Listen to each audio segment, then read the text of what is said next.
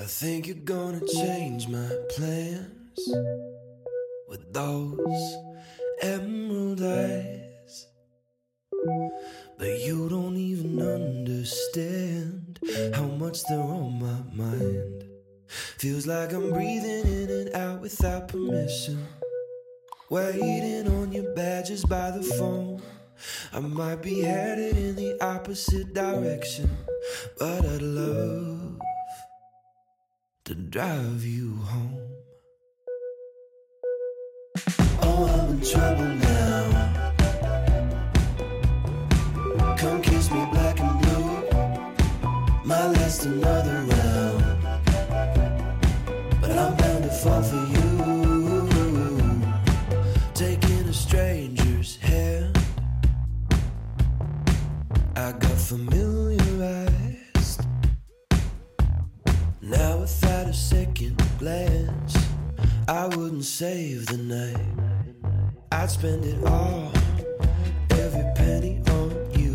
There's nothing in my wallet worth a thing I can't lose. I'd spend it all, every penny on you. Feels like I'm breathing in and out without permission. Waiting on your badges by the phone. I might be headed in the opposite direction, but I'd love to drive you home. Oh, I'm in trouble now. Come kiss me black and blue. My last another round, but I'm bound to fall for you.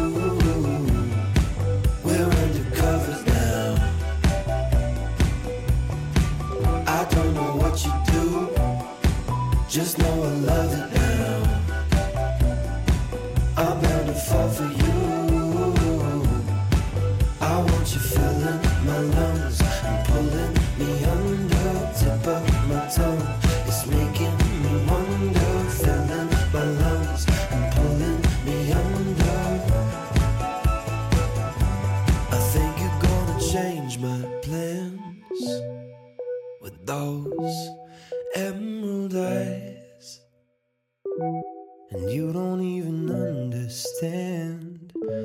how far dive. 大家好，欢迎回到 Soliloquy of Arts，我是 Kate。最近疫情在世界各国都还是很严重，所以希望大家都有好好的戴口罩、勤洗手，保护自己。那么本期呢，我们来聊聊穿搭灵感这件事。是这样子的，嗯，我前阵子收到了一则私讯，有位听众问我都是从哪里找到穿搭灵感的，然后我打了唠唠等的一长串回复之后，觉得好像可以来聊一期。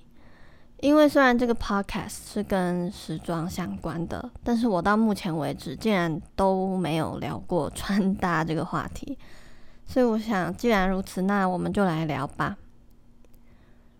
首先，我觉得一个人的穿搭是他性格的延伸，就是他在视觉上体现了你是谁，在你开口之前，他就替你啊、传达了一些 message。这也是很多人开始喜欢上穿搭的契机，因为透过摸索和试错，大家可以在啊、给自己找到穿搭的定位的这个过程之中，可以更好的认识到自己是谁，是什么样的人。就田青一在他的书里提出一个概念，呃，简单来讲就是衣着是我们的第二层皮肤，是我们的第二延伸。那有些人听到这里可能会说：“Kid，你不要再讲这些文绉绉又抽象的东西了。”我点进来是来听实际的建议的。嗯，好的，那接下来我们就开始聊到底怎么找到适合自己的穿搭。首先有一个很多媒体杂志都在强调的东西，叫做风格。但我不要你过度追求风格。我其实很抗拒用“风格”这个词，嗯、因为我觉得风格是很简化、很表面的去划分穿搭的定位，就是很脸谱化的。而且过度追求风格，很容易让人流于表面，就是只去追求某种固定的样板，美则美矣，但毫无灵魂。而且真的很容易看腻。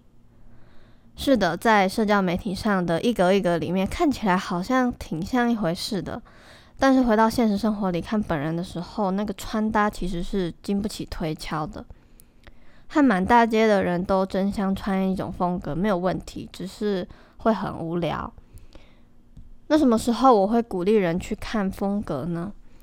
我觉得只有在刚开始摸索的时候，多去看不同的刊物，不是只有看主流媒体。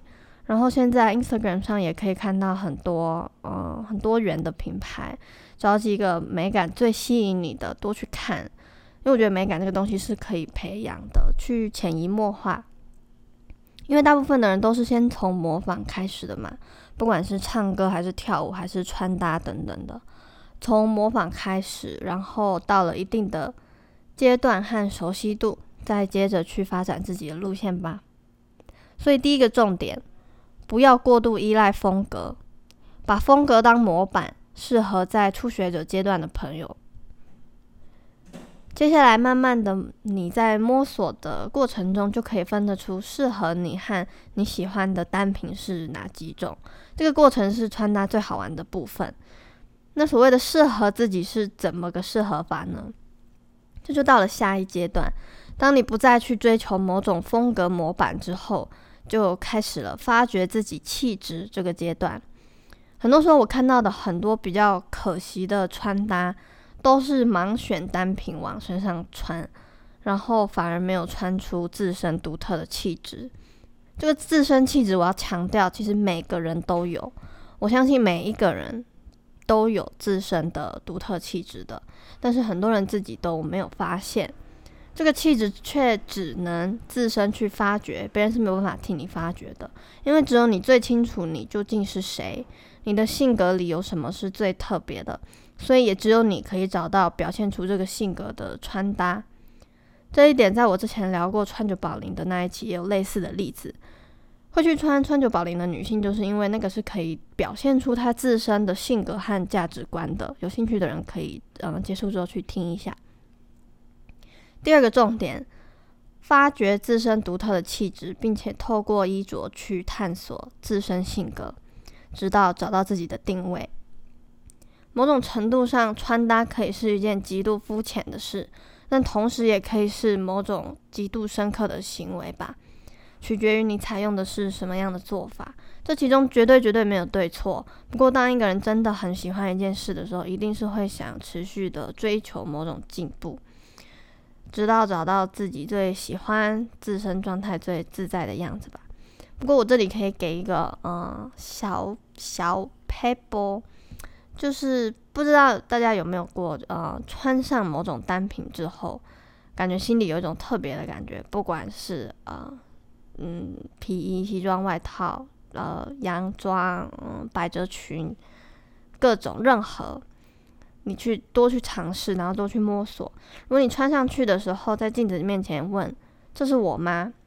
我喜欢我的样子吗？”我心里有没有一种特别的感觉？觉得这个感觉让我呃很有自信，很喜欢自己。那你就可以多去探索，可以跟那个单品搭配的其他单品，呃，就是比如说裤子，如果是上衣的话，它的裤子或裙子、鞋子、帽子，嗯。怎么怎么去搭配？那这样就可以慢慢的完整很多套的穿搭，时间久了，只属于你的衣橱呢，就打造出来了。这个过程需要一步一步来，所有人的穿搭都是先从基本款开始演化，到完全能诠释自自身性格的。嗯，最重要的是你在你的穿搭里面感到自在自信，没有绝对正确的穿搭。时尚最好玩的地方就在于你在搭配的过程中可以更认识到自己。最后呢，我们千万别忘记一点，那就是时装最精华的本质是反叛，是叛逆。所以不要让任何人告诉你你只能怎么穿，或是你只能是什么样子。永远保持怀疑的态度，不轻易乖顺的服从规则。对我来说，或许时装穿搭带给我最好的礼物就是。让我在变得自信和自在的同时也赋予了我这样一个无畏反叛的精神。那我们今天就短暂的聊到这里有任何问题的话都可以私信我。最后我们来听一首歌我们下期见。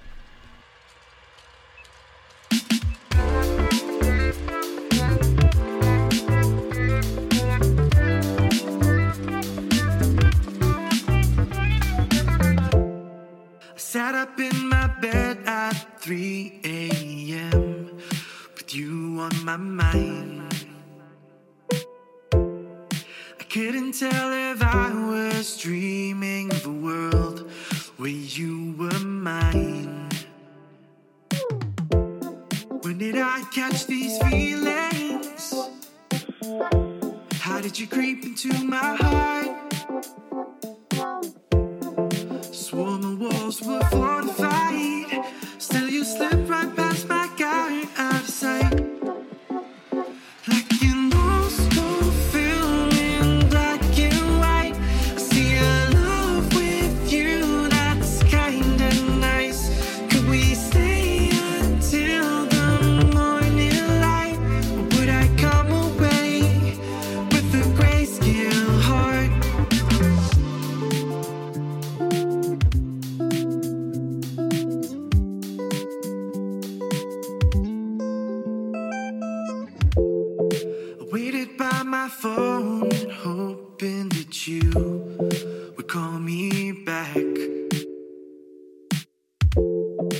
Never thought that I'd be late.